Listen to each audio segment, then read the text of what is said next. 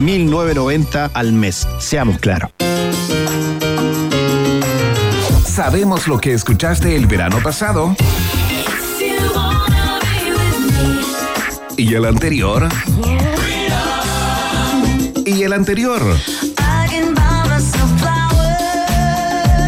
Escuchaste la mejor música junto a la 94.1.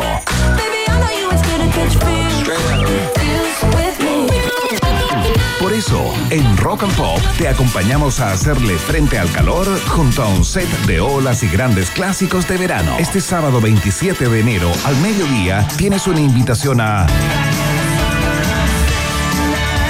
Sé lo que escuchaste el verano pasado.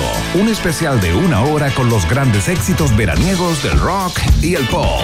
Porque el verano se pasa mejor junto a buena música. Solo por la 94.1 y rockandpop.cl. Escudo sabe que todos somos distintos, pero esa diferencia tiene carácter, como el carácter de Escudo, porque está hecha con más cuerpo, más color y más sabor. Escudo, hecha con carácter.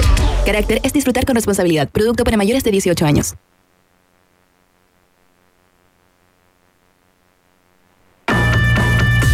En Rock and Pop, Iván Acapulco Guerrero y Maca Cachagua Hansen vuelven a colorear la plurinacional bandera de un país generoso internacional en la 94.1. Oye, ¿tenemos la versión de los chanchos o tenemos la versión original?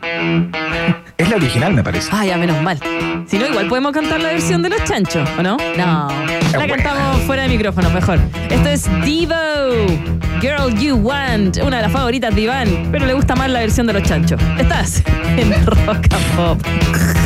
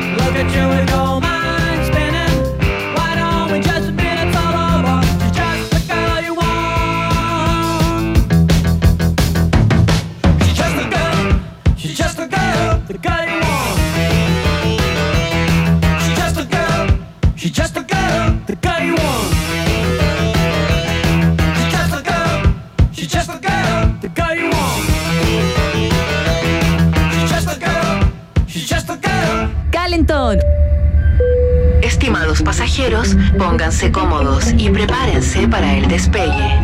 Llegó el momento de subirte al DeLorean de la 94.1 y viajar por la historia de nuestra cultura pop. Es el viaje en el tiempo en un país generoso de la rock and pop. Primera estación. Tonight, world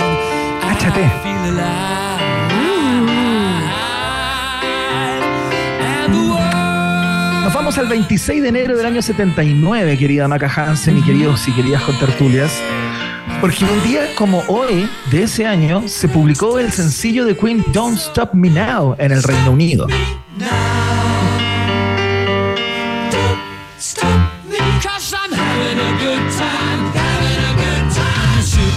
Oye, y uno tiene la sensación, bueno, esta es una canción de, bueno, de Queen, por cierto, estamos hablando de ellos, lanzada como, como, el, como el sencillo, como te cuento, del, del álbum Jazz. Un, un disco que no tuvo mucho brillo, que no forma parte como la di- discografía impre- imprescindible del de los ingleses, pero que trae esta canción que uno, que uno diría, así como de manera espontánea e intuitiva, que fue un hit absoluto, ¿no? Sí, o sea, yo ahora la escucho. o sea, creo que hasta el día de hoy es un hitazo, po. O, o es un hitazo ahora. Claro, bueno, esa es la historia, pues es bien curioso lo que pasó con esta canción, porque cuando apareció, eh, ni siquiera los integrantes de la banda la cotizaban mucho. ¿cachai? De hecho, de hecho, eh, ponte tú, esta canción nunca ha sido interpretada en vivo en Estados Unidos. Los conciertos que dio Queen ahí nunca la, la tocaron en vivo, ¿cachai? Eh, era una canción que no formaba parte de sus shows eh, y que según Brian May, el guitarrista de Queen justamente, el tipo... El, el tipo, si bien cuando la estaban grabando decían, oye, esto va a ser un gran éxito, porque es una canción que va muy rápido, que es muy arriba, Sí. que es muy alegre, que habla sobre disfrutar todas las cosas, tiene algo como hedonista en cierto modo esta canción, ¿no? Eh, como hay que pasarlo bien a como dé lugar eh, y estoy pasando un buen minuto, no me paren ahora, no me paren a- en Ya. este minuto, ¿cachai? Eso es más o menos lo que dice esta canción, no tiene una profundidad eh, importante como en la letra, es, es un juego simplemente, lleva una declaración de Freddie Mercury que en algún momento como que preocupó un poco a los integrantes de la banda y te puedo contar eso, pero el caso es que en una entrevista de radio, porque tú en, en- en el año 2012, Brian May dice que la canción empezó a crecer eh, cuando se tocó en el concierto de tributo a Freddie Mercury en el estadio Wembley el año 1992. Ah. Eh, cuando ya Freddie Mercury había No muerto, ¿no? claro. Eh, entonces, es una canción que si bien aparece como uno de los máximos hits de Queen, se ha transformado en eso con el paso del tiempo. Mm. Eh, no fue una canción que en su momento brilló eh, o entró en los charts. De hecho, nunca entró mucho en, en el Billboard Hot 100 ni en las listas del Reino Unido. Era una canción que estaba ahí como en la medianía de la tabla. ¿cachai? Claro, No una era, canción- era una más. Claro, exactamente. Eh, de hecho, Brian May dice, tuvimos que esperar décadas hasta que el tema se convirtiera en lo que es hoy, ¿no? Eh, que se, y, sabes qué, gran parte de ese trabajo lo hizo eh, la incorporación que tuvo la canción en diversos comerciales de televisión, series de la tele, eh, se ocupó mucho eh, como, para ese tipo de cosas. Y ahí la canción empezó a brillar. Eh, pero mucho después que Queen la compusiera, ¿no? Bueno, y cu- cuando te contaba que en algún minuto cuando Freddy llegó con esta canción, los miembros de la banda como que se miraron así diciendo... "Uh", porque, porque es una canción que habla justamente de una liberación absoluta y en ese momento, en el año 79, Freddie Mercury ya estaba como eh, muy involucrado en el consumo de drogas y el desborde con el alcohol y la promiscuidad sexual, ¿no? Eh, que sus compañeros veían con cierta preocupación, digamos, tomando en cuenta que era el frontman que era y el compositor que era. Entonces los tipos decían, uh, este tipo se nos está zafando, ¿cachai? Y si llega con esta letra así de hedonista, así de vivir la vida loca, eh, como que el futuro no pinta muy bien. Claro. Bueno, esa es la historia de Don't Stop Me Now, que uno eh, supone éxito desde un inicio con Queen, pero no fue así. Creció con el tiempo. Vamos a la siguiente estación. Oh, te mato. Próxima estación.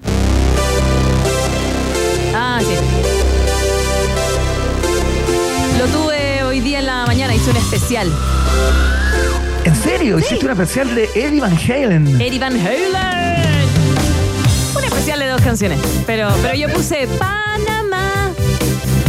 Perfecto. También parte de esta misma época con David Lee Roth en, el- en- En en la- el, eh, como vocalista, ¿no? Yes, en las vocales. Bueno, nació un día como hoy, eh, del año 1955 en Santa Mónica, California.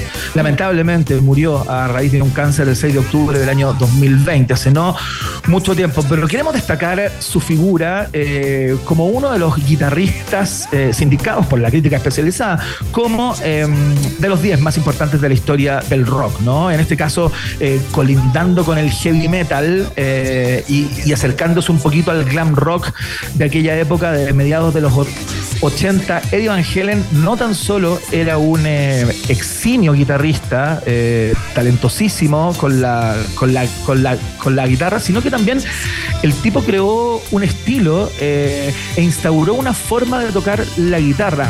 No sé si te manejáis con el tapping. Sí, de hecho creó un soporte. Él es un inventor que lo patentó, que hizo Claro. que se le pusiera la guitarra de manera horizontal cuando tú estuvieras parado para poder hacer el tapping mejor. Un invento que en realidad nadie más lo compró y que está patentado, pero por Van Halen. Tremendo. Claro. Un tremendo. El tapping es esa técnica a través de la cual tú pulsas las cuerdas, eh, digamos, y obtienes un sonido muy particular y es ese sonido que parece ir a una velocidad imposible de absorber y de creer. ¿no? Ya vamos a ver un ejemplo. Así, pavo real, pavo real. Claro, tal cual, como un pavo real. Exactamente. Bueno, este tipo nació en Ámsterdam, hijo de Jan y de Eugenia, eh, y su padre era saxofonista, pianista, eh, y influyó significativamente en los dos hermanos, en Eddie y en Alex, Sí. ambos integrantes y fundadores de Van Halen. Estos tipos empezaron como a, a tocar el piano, ¿no? El papá era un músico más vinculado al mundo de lo clásico, eh, y estos cabros desde chico eh, ya estaban con el piano y todo, pero en un momento Eddie Van Halen dijo, ¿sabéis qué? Yo estoy medio como, eh, eh, digamos, eh, influido y caliente con el tema del rock, así que yo voy a dejar esto y voy a agarrar la guitarra. Y desde ahí no paró nunca más. Eh, tanto la investigó que, bueno, como contábamos, fue capaz de crear una forma de tocarla, ¿no? Claro. Eh, Siendo que, le- años- siendo que le gustó primero la batería. Ah, claro, tocó batería, tienes Sí. razón. Él tocó Ah, batería no. un tiempo, tal cual. Eh, pero después agarró la guitarra rápidamente y se convirtió en quien se convirtió, ¿no? Mira, ahí estamos escuchando Panamá, ¿no? No. Esta se llama. Estoy hablándote de amor. No, esta no es Eruption. ¿sí? No, estoy hablándote de amor.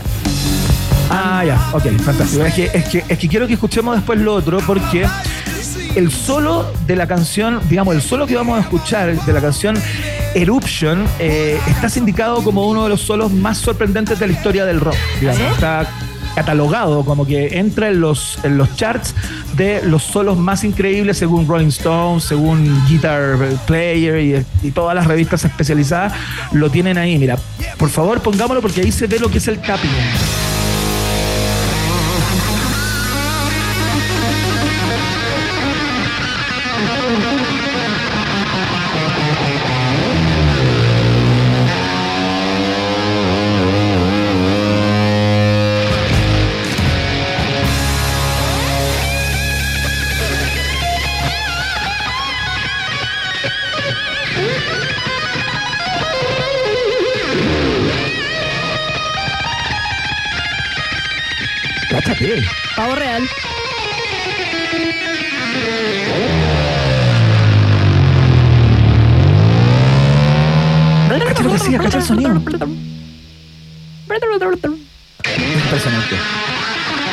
Mientras escuchamos a David, a David a Eddie Van Halen, te quiero contar que eh, este tipo, aparte de ser eh, uno de los líderes eh, na- naturales de Van Halen, uno de los compositores también, es una persona que colaboró con muchos, muchos artistas y es muy conocida su colaboración en 1982 con Michael Jackson haciendo la guitarra de Beat It.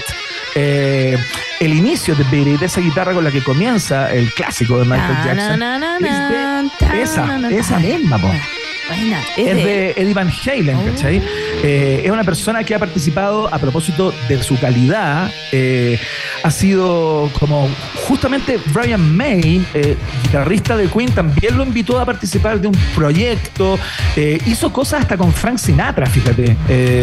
Es una persona que ha sido reconocido por eh, el arco completo de la música, no tan solo en el género del hard rock o del heavy metal, a propósito de su, de su, de su talento, ¿no? Pero ¿sabéis qué?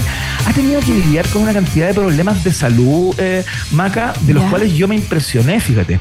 Eh, A ver, ¿cómo cuáles? es un tipo que, que luchó contra el alcoholismo y el abuso de las drogas durante gran parte de su vida. Ya. De- de- co- contó que empezó a fumar y a tomar a los 12 años y que necesitaba el alcohol para llevar su carrera en la música. O sea, no se subía al escenario si no estaba eh, bien tomado, ¿cachai?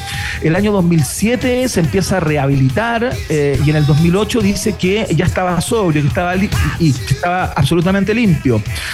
Como consecuencia de sus acrobacias en los conciertos de la banda, porque si tú ves los conciertos, el tipo hacía unas poses mientras tocaba y se movían por todo el escenario y corrían y saltaban.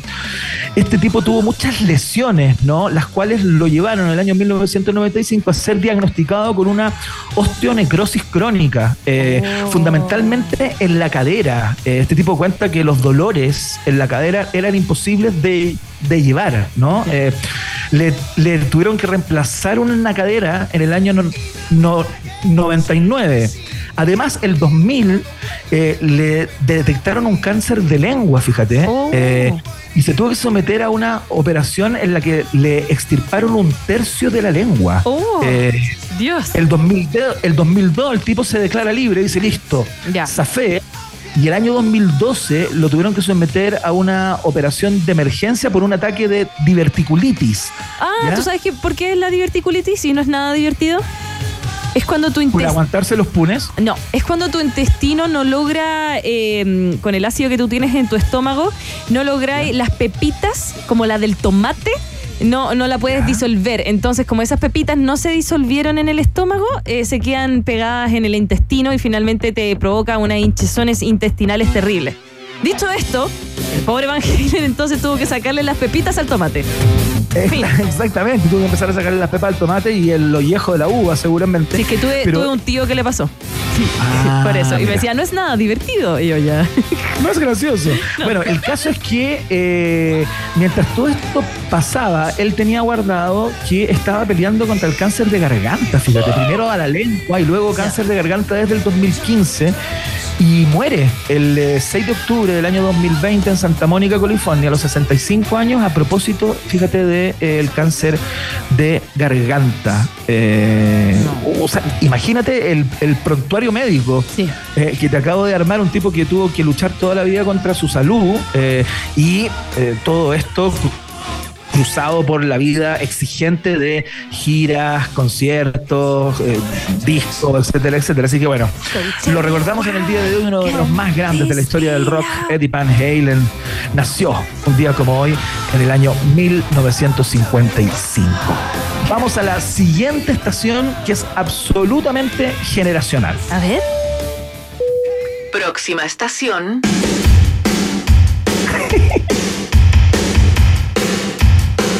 What the fuck. Y yo dije. What the fuck. ¿No cachai esta canción? Ilústrame. Maravilla. Estamos hablando de Miguel Mateos. Yo no lo sé.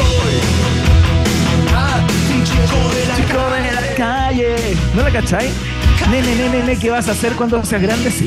De nuevo, canción de dudosa reputación de un bar escondido al que no iré. Oye, por favor, estamos hablando. eh, es increíble lo que hizo Miguel Mateo durante la década de los 80 fundamentalmente. ¿ah? Eh, Este tipo en el año 79 forma una banda llamada SAS, ¿no? De- Luego se empezó a llamar Miguel Mateos y SAS. eh, y es una de las bandas más importantes para revitalizar el rock argentino después de las Malvinas. O sea, hubo un momento eh, en que eh, Miguel Mateos era más importante en términos de venta de disco y todo que Charlie García, que Luis Alberto Spinetta, que Soda Stereo y que todas las bandas de aquella época eran los amos y señores del rock argentino. De hecho, eh, tiene un récord, es, tiene el álbum más vendido de la historia del rock argentino, más que El amor después del amor, que está en segundo lugar después de Rocas Vivas de Miguel Mateos. ¿En serio? Te prometo, te prometo. Eh, era una de las bandas más influyentes del rock en español, sin ninguna duda. No, no, sí, lo digo bacán, pero aparte de esta canción, ¿qué otra tiene? Espérate, pues ya las vamos a Es que creo que esta la he escuchado. Espérate. Sí. Hubo una vez un una fiesta de la radio concierto, nuestra radio amiga y hermana, que está Claro. más vinculada a, una, a un rango etario de tu edad. Y tuvimos que ir a una fiesta y, Oh. y estaba esta. Y todas la bailaban. Y yo, "Oh, buena onda. ya". Sí. Po. Sí, esta mucho- canción fue un hit gigante. Mucho separado bailándola. Mucho hombre ya en su ocaso bailándola. eso. No, está bien. Bueno, el tema es que tiene otro récord este tipo, que fue la primera banda argentina en tocar en Estados Unidos el 7 de septiembre del año 1989. Hasta, hasta ese momento no hay ninguna que había pisado suelo norteamericano. Eh, este tipo... eh, Tenía una mezcla, ¿no? Porque aparentemente cuando tú escucháis la música suena bastante como tradicional, como un pop muy liviano y todo eso, pero en sus letras tenía mucho, mucho contenido social, era muy contestatario a la, a la situación política que vivía Argentina como en ese momento, los traumas de la dictadura aparecen por ahí también, Eh, le cantaba mucho como a la clase trabajadora argentina, entonces, eh, si por la música conquistaba a la gente que estaba mirando más hacia afuera, la New Wave inglesa y todo lo que venía para Argentina, que luego lo capitalizó Soda Stereo de manera eh, bastante eximia, eh, en términos de letras, le hablaba al pueblo, ¿cachai? Mm, está bien, ya va subiendo los puntos. No es solo música para separados. Entonces, entonces ahí los tenía como a todos, ¿cachai? Eh, y por eso su, su gran éxito, de alguna manera. Bueno, acá en Chile... Espérate, está en una teleserie esta canción. Generación 98, algo así. Ah, puede ser, puede ser, claro, claro, sin duda. Bueno, En el este ocaso. tipo tiene, sí, pues, tiene muchos hits, ¿ah? pero Mm. este es otro, mira. Te quiero,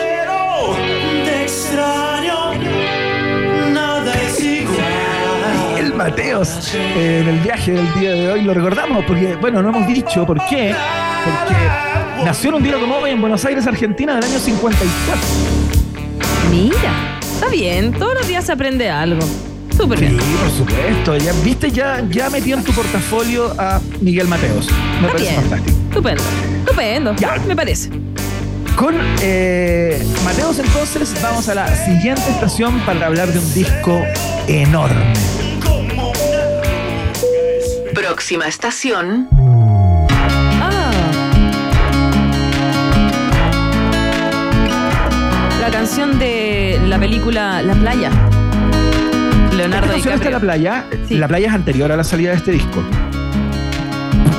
Yo creo que te estás confundiendo Ah. con Lost in Translation. Hay una canción de este disco que está en la película de Sofía Coppola. Ser. Alone in Kyoto se llama. Ah, ya. Ya. Fue que la haya confundido. Sí, sí. Yo creo que por ahí va.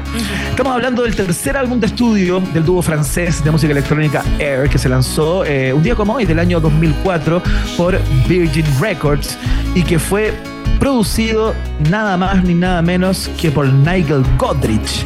Eh, el tipo que eh, convirtió a, eh, a Radiohead en lo que es en el día de hoy, fue el productor de OK Computer y de algunos discos que vinieron después y trabajó con los más grandes de la música de aquellos años, ¿no? Estos tipos que estaban como por otro lado querían a Nigel Godrich para darle otro, otro cariz, luego de un disco con el cual no pasó mucho, digamos que Moon Safari, el primer disco de Ever, fue un hit pla- planetario. Eh, y en este disco lo que hacen los franceses es dejar de convocar a tantas voces femeninas o a tantas personas para que cantaran por ellos. Y Nigel Godrich les dice, ¿sabéis qué? Canten ustedes, weón. Queremos escucharlos a ustedes, que aparte de los arreglos y toda la música, eh, canten. Eh, y no metan tanta gente como a la banda. Sean ustedes y, yo quiero, eh, digamos, sacar ese sonido con sus propias voces, esta vez sin invitados, cosa que era una, una marca registrada ya por parte de Air que tanto en su primer como en su segundo disco invitaban a muchas personas a, a participar, ¿no? Eh, y, y este, este disco tiene grandes, grandes canciones. Estamos escuchando Cherry Blossom Girl, eh, pero está esta también, mira.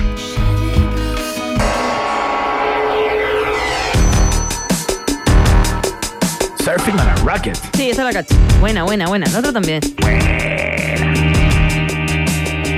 Este disco a mí me encanta eh, y lo quería destacar en el día de hoy eh, porque claro, es la, como la consumación y la, y, la, y la certificación de que Air no había venido solo a meter algunos hits con el Moon Safari eh, y que era un dúo de respeto, ¿no? Claro, justamente de este disco sale la canción Alone in Kyoto, como solo en Kyoto, que la, la pone en un momento de la película cuando... ¿Tuviste la película? Lost in Translation Sí, sí, ahí es buena. cuando Sofía, cuando Sofía Coppola se va sola a Kioto y, está en un momento como saltando en unas eh, estos jardines como japoneses eh, está como ahí como bien sola, como sin saber qué hacer, si seguir con su novio o engancharse con el tipo que había conocido en el hotel y toda esa historia Eh, y se escucha la, la, la canción Air. Ella era una gran fan, es una gran fanática de, de Air y no tan solo ha, ha puesto esa canción en sus películas, sino también ha puesto otras. Así que destacamos en el día de hoy este tremendo disco. El, 24, el 26 de enero del 2004 se publica Talkie Walkie del dúo francés Air. Y con eso vamos a la última estación que eh, me va a hacer llorar. Última estación.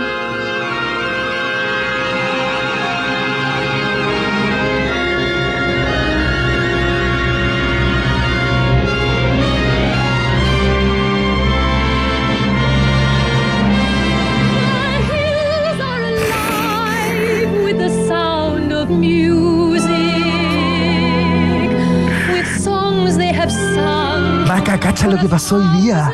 ¿Qué? El 26 de enero del año 1905 nace la cantante australiana María Augusta Cuchera, que es la persona en la cual está inspirado el personaje de Julie Andrews en La novicia rebelde. Oh, me cae bien. My heart Es la verdadera, es la verdadera Fräulein María. No sé si tuviste La novicia rebelde. Tipo, obvio, me encanta.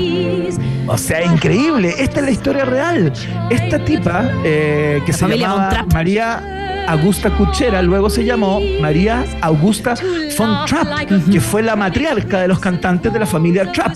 Sí. ¿Cachai? Eh, toda esta historia escapando de los nazis eh, fue la inspiración del musical The Sound of Music que está basado en su autobiografía, ¿no? Eh, de ahí se sacó esta, esta historia. Ella nace en el año 1905 en Austria justamente y nace en un tren, fíjate, mientras sus Ah. padres viajaban desde la localidad eh, en el Tirol hasta un hospital en Viena. No alcanzaron a llegar al hospital.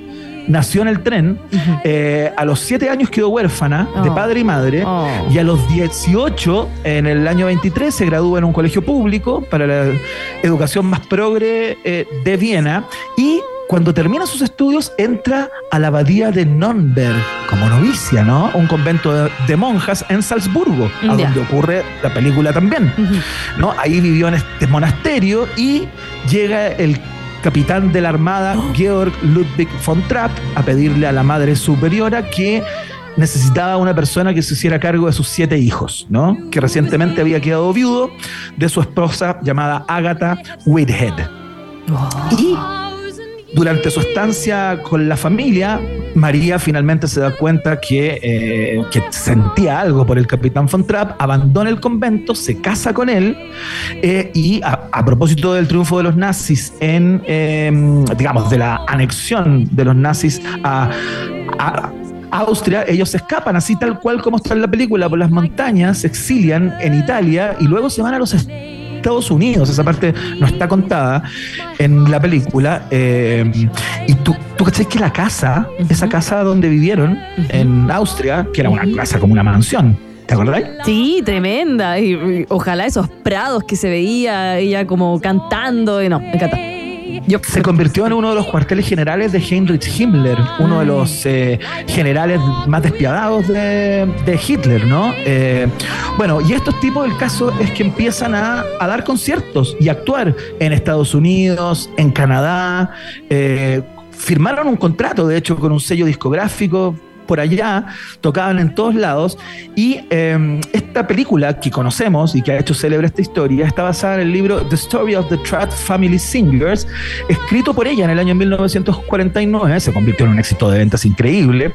Luego se adaptó por Broadway justamente a The Sound of Music, que inspiró la película que eh, ganó absolutamente todo eh, en eh, la década de los 60, ¿no? A mediados de los 60, cuando participó eh, de todos los premios de aquella época, ¿no? La película batió todos los récords eh, en el protagónico, por supuesto, una espléndida Julie Andrews cantando como los dioses, ¿no? Así es que queríamos destacar esta película que a muchos eh, y muchas nos formó, ¿no? Yo cada vez que aparece puedo sino verla. No sé si Sí. te pasa lo mismo. No, me encanta, me encanta. Me encanta esa película. También me gusta, por ejemplo, eh, la. Ay, se me acaba de ir el nombre. Chinchimenea, Chinchimenea, Chinchin. La de. Ah, Ah, Mary eh, Poppins. también. Mary Poppins, claro, Sí, que no. también es con Julie Andrews. Sí, no, favorita, favorita. Sí, tremenda historia, ¿eh? Una historia de amor, finalmente. Es una gran historia, así es que eh, Sí, queríamos contarla, porque quien inspiró todo nació un día como hoy del año 1905. Nosotros lo dejamos hasta acá, nuestro viaje en el tiempo del día de hoy, y nos vamos a la pausa. ¿no? Que alumbra y da calor. Perdón. La que canta tra la la. No, es una afirmación. Y volvemos con el do. Ya, perdón, viste que sí me la sé. Ya. Hola. Perdón, que vino el hijo de, la, quiero de hacer una nuestra corrección. productora. Quiero hacer una corrección porque en un momento hablando de la película Lost in Translation yo contaba que era Sofía Coppola la que viajaba en la película a Kioto, desde Tokio a Kioto y claro, es Scarlett Johansson que era la protagonista de la película. Yo me quedé pegado con el nombre de la directora de la película que fue quien incorporó la canción de Air a la banda sonora. Eso, una fe de ratas.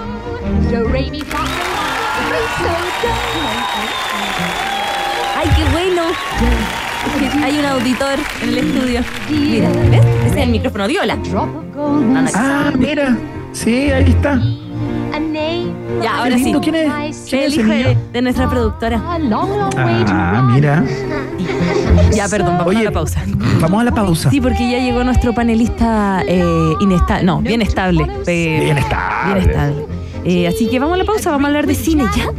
Ya, perdón, me puse a hablar como sopenca. Es que me gustan los niños.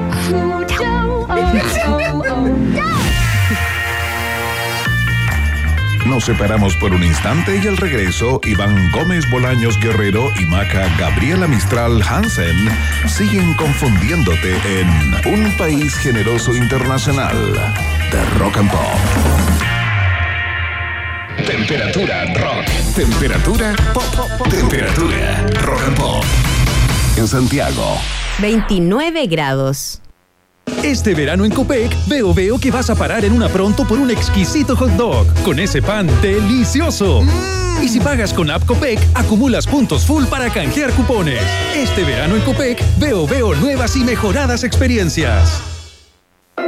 Capea el calor en Planetario Usach del 2 de enero al 3 de marzo con el mejor aire acondicionado del universo. En estas vacaciones de verano los más chicos disfrutarán 3, 2, 1 Despegue, Bot y Lu y una de Piratas, la película infantil más exitosa del Planetario de Buenos Aires con la voz de la actriz Antonia Santamaría. Estacionamientos gratuitos, entradas en planetariochile.cl.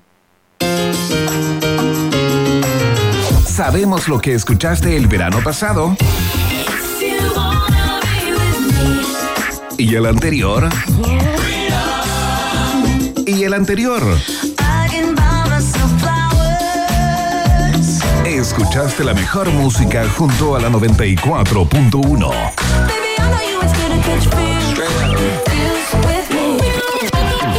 Eso, en Rock and Pop te acompañamos a hacerle frente al calor junto a un set de olas y grandes clásicos de verano. Este sábado 27 de enero al mediodía tienes una invitación a Sé lo que escuchaste el verano pasado. Un especial de una hora con los grandes éxitos veraniegos del rock y el pop. Porque el verano se pasa mejor junto a buena música. Solo por la 94.1 y rockandpop.cl. Iván Jalapeño Guerrero y Maca Cacho de Cabra Hansen siguen poniéndole mucho chile a esta ensalada llamada Un País Generoso Internacional que sigue picando dos veces en Rock and Pop.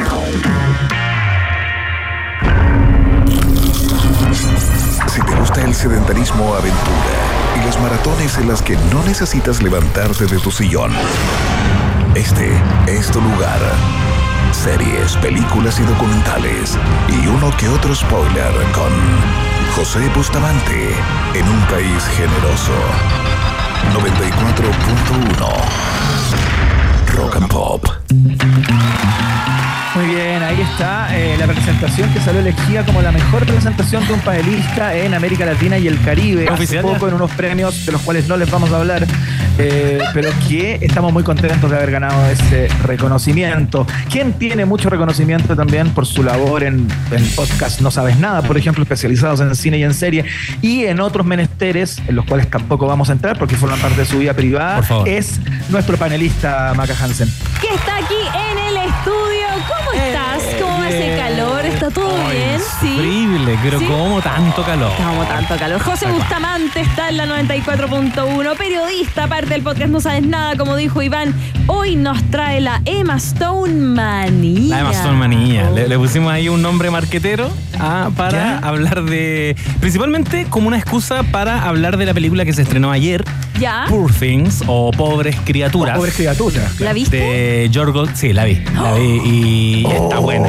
Está Eh, Yo, rara, yo pero aquí buena. vengo a recomendar. Está, está buena, es de Yorgos Lantimos, este director griego que quienes ubican un poquito su filmografía, le hizo La Favorita, eh, la, el, The Killing of a El, sa- Sacred Deer. el sacrificio desde el cielo sagrado. Esa es misma. la única película que yo he visto de él, fíjate. En definitiva, él tiene igual una mano. Entonces, cuando uno va a ver eh, la última película de Poor Things, que está mega nominada, 11 nominaciones, No. incluida mejor película, algunos dicen que es la que podría entrar ahí a disputar el mejor película a Oppenheimer. Ah, Está complejo, pero, pero se dice.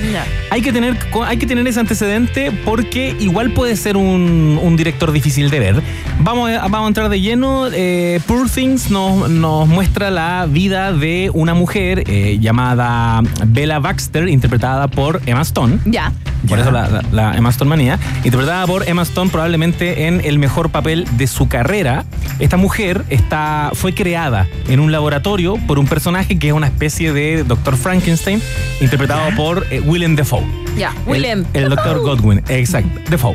Es que es como un sapo. Hola. Y después un, un, un papagayo. Es como una, una onomatopeya. Oye, que acaba de ob- obtener su estrella en el Paseo de la Fama. Ahí, que acá Los obtener su hace estrella. poquito. Exactamente.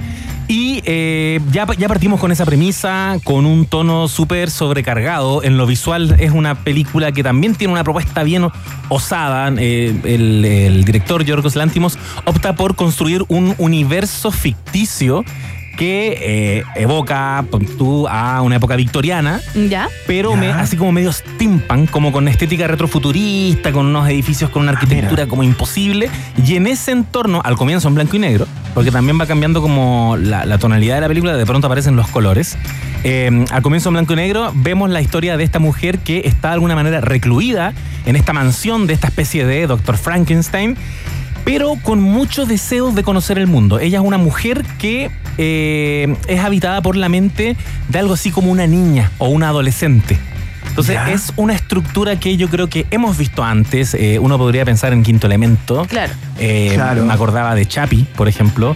Y que es un formato que te permite, como tienes un personaje que es una hoja en blanco, que no conoce el mundo, no entiende la sociedad, entonces vamos a explorar el mundo. Literal, ella va a viajar por Europa y eh, en los ojos de ella vamos a, a deconstruirlo todo y a empezar a entenderlo todo de a poco. El feminismo, la desigualdad Ah. de clase, Ya. eh, se mete en todo. Y- Ah, pero espérate, José, Sí. a pesar de ser un mundo creado que podría ser como una ucronía o una cosa Claro. así eh, que no tiene tiempo, los problemas a los cuales ella se enfrenta o el mundo al que ella sale a conocer si es conocido, si son temas que nos aquejan hoy o nos, o nos incumben hoy. Exactamente, son temáticas conocidas, es uno entiende que es, es nuestro universo. Esto está ambientado en eh, comienza en Londres, luego se va a Lisboa, eh, termina pasando por París, vuelve a Londres. Entonces son ciudades, capitales que uno conoce, con- que uno identifica. Eh, pero estéticamente, Yorgos Lántimos opta por que todo sea permanentemente un estímulo visual y que no entiendas exactamente dónde está situado esto. Todo parece como una pintura surrealista permanentemente. Entonces, desde ahí puede que a algunos les cueste verla. Ajá. Si, si necesitas así como algo muy aterrizado. Hay como- personas que, bueno, estamos a través de, de un live, eh, además de Ah, la perfecto. radio, estamos O sea, en... ¿puedo hacer así? Sí, ¿Me sí. están viendo? Te están viendo. Estamos Sí, en claro. nuestro canal de YouTube, arroba rock and pop FM, y eh, Rodrigo Salvo pregunta, ¿la película es para mayores de 16? 100%. 100%. Eh, es una película que también eh, apuesta por muchas escenas de sexo y, sex, y escenas muy explícitas. Por eso eh, algunos cines dicen que es para mayores de 18. Por eso. Ya. Y bueno, de hecho Emma Stone tuvo que trabajar con una coordinadora de intimidad, que es una figura que existe Claro. desde hace algún tiempo, Sí, sí, que sí. es para... Que ahora es clásica en cualquier producción. Sí, ¿ah? Ya. exactamente. Toda, cualquier producción que tenga algún atisbo de sexualidad, Ya. erotismo, hay un coordinador. Bueno, en, en este caso con mayor razón, cuando la vean van a entender, es bien explícita en ese sentido, son desnudos completos de, de Emma Watson que Emma se manda... Stone. Perdón, Emma Stone, no, Emma Watson está en otra. Emma sí, Stone, sí, sí. Sí, bueno. Emma, Emma Roberts, Emma Watson. Emma- Emas. Se me voy a confundir yo mismo. Eh, no, no es lo mismo, no es lo mismo. Eh, bueno, y, y de alguna manera es necesario también para este viaje eh, tener esa, quizás alguien podría sentir como sobrecarga de escenas de sexo, porque su personalidad es que ella es una mujer, o una adolescente si se quiere, muy sexualizada. Y eso es algo Ajá. que ella también quiere explorar y es probablemente la columna vertebral de esta historia, porque desde ahí se va relacionando con los hombres a su alrededor Ya. uno va sintiendo, por ejemplo, esa amenaza que representan los hombres en la experiencia de una mujer de habitar este mundo. Y tú lo sientes y te dan ganas de decir Perfecto. que no le pase nada, por favor, a esta pobre mujer. Sin embargo, está muy eh, eh, inteligentemente abordado de tal manera que ella nunca pierde control de las situaciones. Ella va y busca y toma lo que quiere. Y en ese sentido uno podría decir que se parece más incluso a como un hombre eh, recorre el mundo. Como un hombre atraviesa la vida. En el fondo ella va, yo quiero tener sexo, ella va y tiene sexo. Claro. Eh, Oye, sí. eh, José Bustamante, yo imagino que no puedes hablar de las motivaciones de William Defoe en el personaje de este doctor Frankenstein Sí. para crear a esta, a esta chica, ¿no? Eh, eso hay, ya sería hay hartos spoiler. detalles que estoy tratando de esquivar porque son parte de la experiencia para que la vayan a ver, pero en definitiva para él es una figura como de una hija. Hay que también Ya. decir que esto es una adaptación de una novela del año 92. De hecho, eh, eh, va a los Oscar en la categoría de mejor guion adaptado también. Y por ahí ya me empezaron a aparecer en redes sociales los comentarios como de yo me leí el libro y no es así. y en este caso, mira, normalmente no son atendibles esos comentarios, pero en este caso igual me llamó la atención porque al parecer la, la novela lo que hace es mostrarnos la historia que vimos en esta película y al final, en el cierre, la historia contada eh, en la voz de su esposo, Ya. en, en- en esta historia, eh, que es como un ayudante de este, de este doctor. Y al cierre de la, de la novela hay como una especie de, de panfleto, como una carta escrita por ella en que desmiente todo lo que cuenta su marido. Ah. Y dice, no, me está, me está ridiculizando, yo eh, no soy una niña en el cuerpo de una mujer, me está infantilizando, en el fondo él dice eso porque no puede entender que una mujer madura eh, explore ideas socialistas o ideas como el feminismo. Ya. Eso es la novela, ¿cachai? Entonces hay gente que está diciendo, ¿y por qué no puso esa parte, Yorgos Lántimos? Bueno, Yo- porque es una interpretación. porque una interpretación, yo creo que la película a mí me funciona, logra de alguna manera igual instalar todo lo que probablemente la novela quería instalar, igual se ridiculiza la figura masculina, no hay ninguna duda al respecto, y el viaje es impresionante. Es un viaje de la evolución de un personaje, un viaje psicológico increíble y que se ve muy bien expresado en la corporalidad de Emma Stone, no Emma Watson. Emma Stone. eh, y, que, eh, y que le valió, por supuesto, esta nominación a, a Mejor Actriz en los Oscar, que yo creo que se lo va a llevar. Yo creo que ella es. Sí. La Sí. apuesta de José Bustamante. ¿eh? Sí, Es- sí. ella es. Ella es. Porque contra qué. Oye, Va, nada, no. Sigue, sigue. no, no, perdón. Que yo decía contra quién compite. Eh, está compitiendo. ¿Lo, lo podemos revisar? No, no, no importa, sí, obvio, no, no, sí. Yo pregunté algo, algo nada que ver, como para eh, nominadas, eh, Sí. premios Oscar, eh, eh, eh, ¿cómo se llama? Son? ¿No? ¿Estás Eh, escuchando, Iván? ¿Mejor Oscar- actriz? Mejor actriz. Sí, pues es, mejor, es la categoría de mejor actriz. Ya, vamos a buscarlo. Mira, no compite contra Margot Robbie, que eso Oh, quedó clarísimo. Estaban bien enojados. Ah, bueno, ¿ah? Sí, eso quedó clarísimo. No, eh, Greta Gerwig Ya. no entró a la categoría mejor director. Lily Gladstone de Los Asesinos de, De la los- Luna, Carey Mulligan en Maestro, Sandra Hewler en Anatomía de un asesinato y Emma Stone, Pobres Criaturas. Emma Stone, eh, pobres ¿Eso? criaturas Creo que, que esas son. sí, y Sí. que y que esta es la interpretación que ya le valió el Ya. El, el Globo de Oro en la categoría de mejor actriz de comedia. Ya. Los Globos de Oro hacen esa separación, esta dis- distinción entre drama y comedia. Y es lo que permite que a veces ganen películas en los Globos de Oro que no ganan en los Oscars porque el Oscar tiene que Sí, elegir claro. a una nomás. Entonces, Claro, la mejor de las mejores. la mejor de las mejores, pero también instala películas, como por ejemplo Poor Things. Entonces, hay quienes dicen que igual podría ser. Igual, Igual podría que le- igual, ser que le gane Oppenheimer. No-. Oye, José, eh, ¿tú querías hablar de otras películas de Emma, Sí. o sea, de otras participaciones de Emma Stone en series de televisión y Exacto. películas, ¿no? Esto Sí, es una Emma Stone manía. Es la Emma Stone manía, porque también, eh, mientras estaba ocurriendo Poor Things el año pasado, en todos los listados de fin de año, eh, año 2023, la mayoría aparecía por ahí mencionado The Curse, La Maldición. Una serie que la pueden encontrar en Paramount Plus, que es creada por Nathan Fielder. A él ya lo mencionamos acá hace un tiempo porque él es el creador de esta serie documental o falso documental de Rehearsal. Ah, perfecto. El ensayo. Esta es la mente detrás de esa historia tirada de las mechas donde te ayudo a enfrentar una situación de tu vida ensayándola una y otra vez de manera enfermiza. Claro. Es una comedia muy particular. Yo les comentaba esa vez que a, a mí me costó entender que estaba viendo. Como, espérate, que me, sen- me Claro. sentí viejo. Como dije, no estoy entendiendo esta cuestión que es documental, es ficción y era probablemente lo que quería generar Ya. en la audiencia. Ahora no, ahora ya directamente esta es una ficción, eh, una serie de comedia negra que está eh, protagonizada por Whitney y Archer, eh, interpretados por Emma Stone eh, y el propio eh, Nathan Fielder, como una pareja, como un matrimonio que se dedica a la inversión inmobiliaria Ya. en, en zonas en las que, bueno, toman eh, viviendas que están como en mal estado, las remodelan y las venden más caras. Pero Claro. ellos aseguran y hacen la aclaración que no generan gentrificación, no tienen que desplazar a la gente de esos lugares, porque ellos se encargan con parte de las ganancias de financiarles el arriendo a estas personas. y ellos se Ah, sienten tan buenos consigo mismos, se sienten tan progres, eh, si se me permite, ñuñoínos, que dicen, vamos a grabar un documental sobre nosotros, Lo bueno es que somos. los buenos que somos.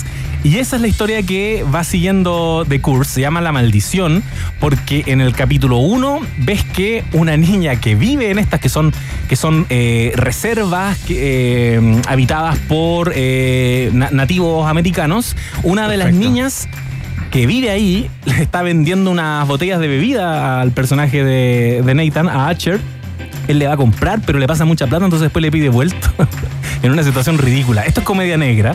En una situación muy absurda, como que le pasa, no sé, 100 dólares y después le está pidiendo de vuelta, como, oye, es que era para la, era para la cámara nomás. Claro. Como me podéis pasar. Te compro todas las bebidas, pero pásame, Pásame la plata. Pásame la plata. Y eh, ella se indigna y le dice, te maldigo. ¿Qué podría Oh, es como la película que la del botón eh, Drag Me to Hell, que también la maldicen, es una, ¿Verdad? también una comedia negra. Ya, ya, ya. De Sam Raimi, sí. Sí, el- y- y, le dice, te maldigo. Y uno podría decir que es cualquier cosa, pero estos tipos enrolladísimos obviamente se lo creen y tratan de eh, evitar que esta maldición los persiga. Tratan de, de encontrar a esta niña donde está, por favor, que nos saque la maldición de encima. Y mientras tanto tratan de sacar adelante este documental en una serie de situaciones muy ridículas, pero por sobre todo muy incómodas. Me recordó mucho a la primera temporada de The Office. Eh, Perfecto. estos personajes que tienen una pésima autopercepción de sí mismos, que todos alrededor suyo saben cómo son, pero ellos se sienten muy buenos, muy generosos. Y evidentemente ellos están haciendo aquí un negociado. Ellos están aprovechando de esta gente. Sí va a ocurrir la gentrificación, sí van a desplazarlos, pero están tratando Claro. de que no se note. Está muy divertida, pero también está bien especial. Nuevamente, Emma Stone se mete en, eh, en un proyecto distinto. Ya, que- eso. que es Ella no tiene miedo en hacer cosas diferentes. No tiene miedo en hacer cosas distintas. Es un poquito la tónica este último tiempo. Y ya como para ir cerrando, quería recordar, como para cerrar con, con esta tríada de la Emma Stone manía, quería recordar que por allá por el 2018 se estrenó en Netflix la serie Maniac. Serie, ¿La vi? eh, la viste. Eh, Estaba, estaba Sí. esperando, yo me imaginaba que la habías visto. Creada por Kari Fukunaga, protagonizada por Emma Stone y por Jonah Hill, que ellos no estaban juntos desde Superbad, que es la, la película que salta, a- que saca a la luz a, a Emma Stone, como el Claro. trampolín hacia el estrellato. Desde ahí, este, que conocemos, yo diría, a, que a Emma Stone, ellos además son productores de Maniac y fue intencional trabajar juntos porque efectivamente había química Ya. entre ellos. Eh, y lo que nos muestra esta serie es que ambos van a ser eh, voluntarios de un testeo de una farmacéutica que está desarrollando un medicamento que te permite, mediante eh, inducirte el sueño, subsanar una serie de traumas de tu vida, pero tomándote una serie de pastillas. Primero me tomo una y como que así vas avanzando cada día Claro. y deberías de alguna manera lograr erradicar una situación traumática, algo que te tiene paralizado. Ellos lo hacen por la plata. Ya. Y algo ocurre ahí en, en el primer capítulo que de todos los participantes, todos los voluntarios de este experimento, ellos dos se cruzan mentalmente, como se, se conectan a un aparato y ellos eh, se conectan entonces cuando empiezan a tener estos sueños que son, eh, que persiguen en el fondo, que ellos cubren estos traumas, ellos se encuentran en el sueño, aunque no se conocen realmente en la vida real porque se cruzaron nomás por ahí. Claro. Y empieza a ocurrir y empieza a generarse un vínculo muy especial Tiene, entre ellos dos. tiene algo como de, tiene algo como de eterno resplandor de la mente sin recuerdo, una mente sin Ah. recuerdo, Sí. pero en clave de comedia. En clave comedia, Ya. totalmente. No la he visto, pero he visto, estoy, estoy buscando fotos y he visto como la foto del tráiler. Como que ellos Ah, sí. sentados como en una luz de neón y todo. Es que fue como la carta de Netflix harto tiempo y yo me acuerdo que aparecía ahí en el, en el home. Uno Sí. entraba Claro. y era como Maniac. Eh, está buena, está súper entrete porque además eh, Fukunaga lo que se permite aquí es explorar diferentes géneros cinematográficos. Porque si uno de estos sueños está en un entorno medieval, entonces la Por eso historia es. una sale como elfo. Exacto.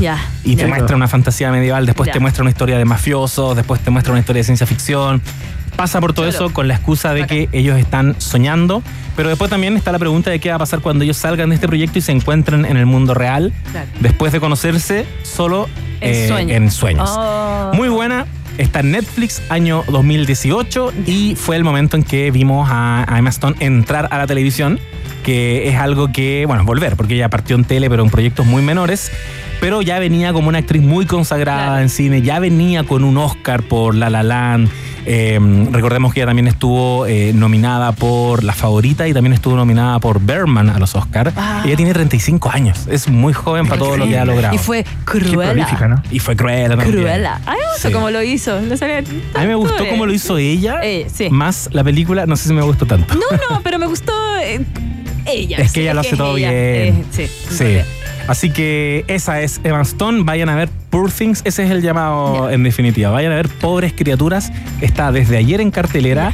No la vayan a ver con los niños y niñas. No, Véanla mayores de solo. 18. Sáquense todos sus prejuicios de encima porque esa es la invitación que hace Yorgos Lántimos y eh, lo van a pasar muy bien. Se Oye, van a no, reír. No sé si te ha pasado, José, eh, cuando tú vas a ver estas películas que son diferentes, por así decirlo, ¿cómo reacciona el público? Yo el otro día fui a ver la de Hayao Miyazaki, Estoy- Ah, siempre ya. veo eh, cosas japonesas, pero por lo general las veo sola. Y ahora dije, ya la voy a ir a ver al cine. Eh, hay veces que voy a funciones donde todos somos igual de ñoños y yo me siento ya... Esa de las Eh, 10 de la mañana. Eh, claro, pero esta era como horario de familiar y todo.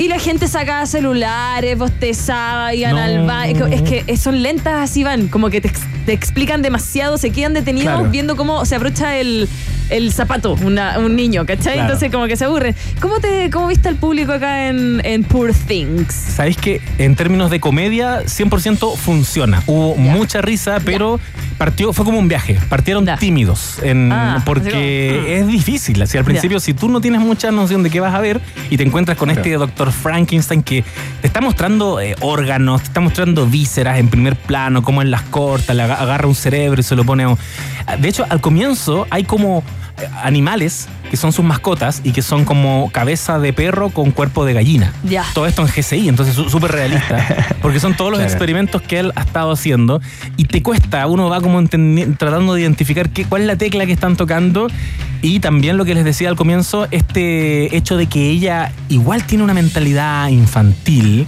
Eh, uno podría decir que si lo lleva a la realidad es una mujer con alguna suerte de discapacidad intelectual y, Ajá. y uno dice, eh, bueno, estos hombres alrededor de ellas las- se están aprovechando igual. Entonces uno no suelta la risa tan fácil. Pero es muy, muy ingenioso y muy astuto aquí. Nadie se fue enojado del- Nadie de la se fue. sala. O sea, yo noté, hay un momento en que la gente se empieza a reír, como, como tímidamente, Ah, y hay un momento en que uno ya se, se da cuenta de que están tentados de la risa. Cualquier cosa, risa. A mí me pasó que cuando son películas raras, Iván, eh, la gente como que lean la sinopsis. Eh, me pasó con Lars Sí. von Trier en la casa de Jack, estaba buscando el Ah. nombre. Y como que la mitad de la sala se fue. Y yo, Oh. amigos. Vean, o, o hayan visto The Lobster, que también es la otra que tiene este mismo que tiene director. Sí.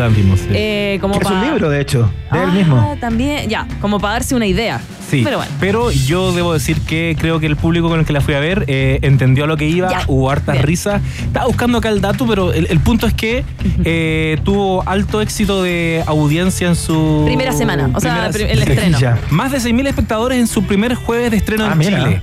La gente la fue a ver y yo creo que la gente la va a seguir yendo a ver porque se está hablando harto de ella y yo creo, a propósito de tu pregunta, que la gente está saliendo bien de la sala, la está disfrutando Ya, la estaba disfrutando bastante. Es para reírse, sin dudas que es para reírse.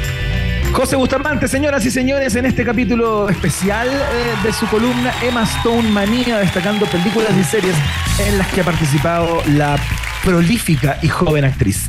José Bustamante, que tengas un gran fin de semana. Muchas gracias por la, por la conversación del día de hoy y la estupenda columna. Igualmente, amigos, que tengan un buen fin de semana. Gracias, muchas, muchas gracias. Vamos a ir a verla terminando Vaya. este fin de semana. Y me cuentan. Ya, te cuento. Te voy, a mandar peli- te voy a mandar WhatsApp ahí viendo la película. Sí, eso. Ya, vamos, vamos a conocer los resultados de la pregunta del día. Rock and Pop tienes un permiso 24-7 para la pregunta del día. Vota en nuestro Twitter, arroba Rock and Pop, y sé parte del mejor país de Chile. Un país generoso de la Rock and Pop.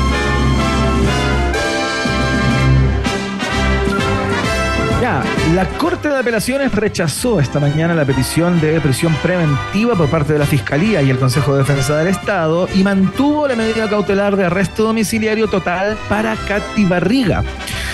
Te preguntamos qué te parece, ¿no? Tú utilizaste el hashtag Un País Generoso y votaste a través de arroba rock and pop. Eh, con un 7% Maca, las personas que dicen que está bien eh, lo que hace la Corte en el día de hoy, que se ajusta a derecho.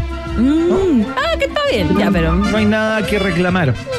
Con un 9%, un poquito más arriba, la gente que dice, ah, ahora eh, lo que debiera hacer eh, la Fiscalía y el Consejo de Defensa del Estado ¿Ya? es ir a la Corte Suprema, que es la última instancia, ya. para pedir la prisión preventiva de eh, Cativa Barriga. Y bueno, un poco más arriba, eh, con un 15% en la segunda alternativa, eh, la gente que dice, ¿sabes que ya me da lo mismo? Ya me da No lo saber mismo. No quiero saber más de Ya, esta wifa. córtenla. Basta. Basta. más de Katy Barriga y toda esta historia. Y mayoría absoluta con un 69%, casi un 70% de los votos. eh, a la gente le parece mal, eh, le huele todo esto a privilegio, justicia injusta, ¿no? Eh, para muchas personas, eh, la situación en la que está eh, Katy Barriga a propósito de la investigación que se le cursa por corrupción. Muchas gracias a todos y todas quienes participaron activamente Yes. de eh, la encuesta y la pregunta del día de hoy. Ya lo sabes, eso fue Vox Populi Vox Day en un país generese. Si tú tienes preguntas, nosotros tenemos respuestas. Esto fue la pregunta del día en un país generoso.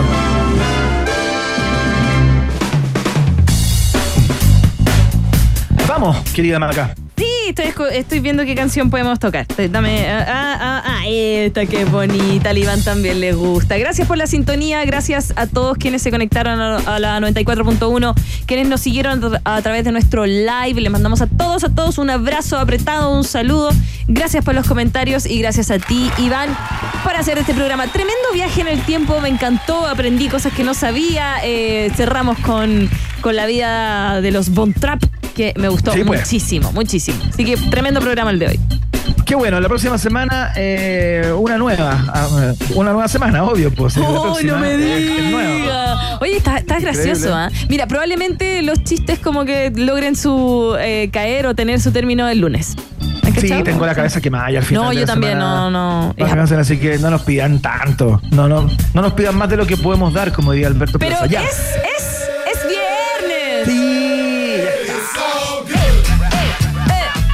Ya, sí, es viernes, es viernes, viernes. All good. Sí, vamos que se puede. Oye, que tengan gran fin de semana todos y todas. Pásenlo bien, cuídense para que nos volvamos a escuchar el día lunes a las 18 horas. Lo estamos haciendo de nuevo junto a la querida Maca Hansen. Emi en los controles, Mitzi Belmar en la producción, el equipo completo de eh, Rock and Pop, más nuestro querido Bruno y el equipo digital ahí que también. Oye, Iván, no te, queda, no te queda nada para que tú te tomes tus vacaciones. ¿Quién me va a acompañar?